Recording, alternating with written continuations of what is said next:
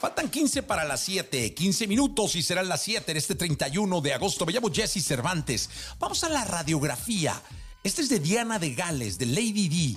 Hoy se cumplen 26 años de su muerte en el, eh, en el eh, Puente de las Ánimas, ¿no? Allá en París, en Francia. Ahí murió Lady D perseguida por eh, unos paparazzis. Vamos a la radiografía. Radiografía en Jesse Cervantes en Exa.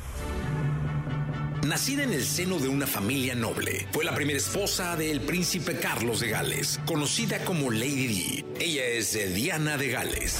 I'd like to be a queen of people's hearts in people's hearts.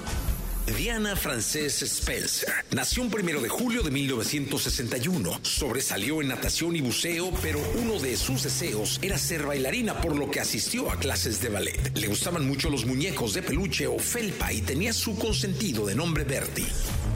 Diana apoyó a más de 100 organizaciones benéficas, además de estar siempre al lado de personas tan importantes como Nelson Mandela, el Dalai Lama o la Madre Teresa de Calcuta. Su forma de vestir impulsó la moda, desde su corte de cabello hasta verla frecuentemente vistiendo pantalones y corbatas, algo que muy pocas princesas europeas se atrevían. Su boda con el príncipe Carlos fue transmitida en 74 países y vista por 750 millones de personas en todo el mundo. La cola de su vestido tuvo cerca de 25 metros de longitud. Su anillo de boda tenía un valor de 28.500 libras, con 14 diamantes y un zafiro azul. Hoy ese anillo pertenece a Kate Middleton, esposa del príncipe William.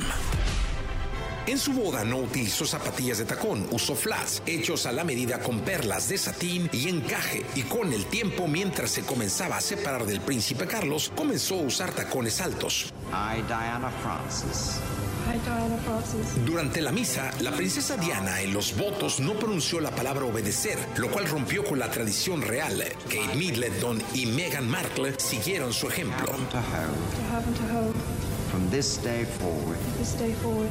For better, for worse. better for us. Now in the nave, Elton John sings Candle in the Wind with new words specially written a few days ago by Bernie Taupin. Entre sus amigos más cercanos se encontraba Elton John, quien cantó Candle in the Wind en el funeral de la princesa. Elton prometió no volver a cantar esa melodía a menos que los hijos de Diana se lo pidieran. Where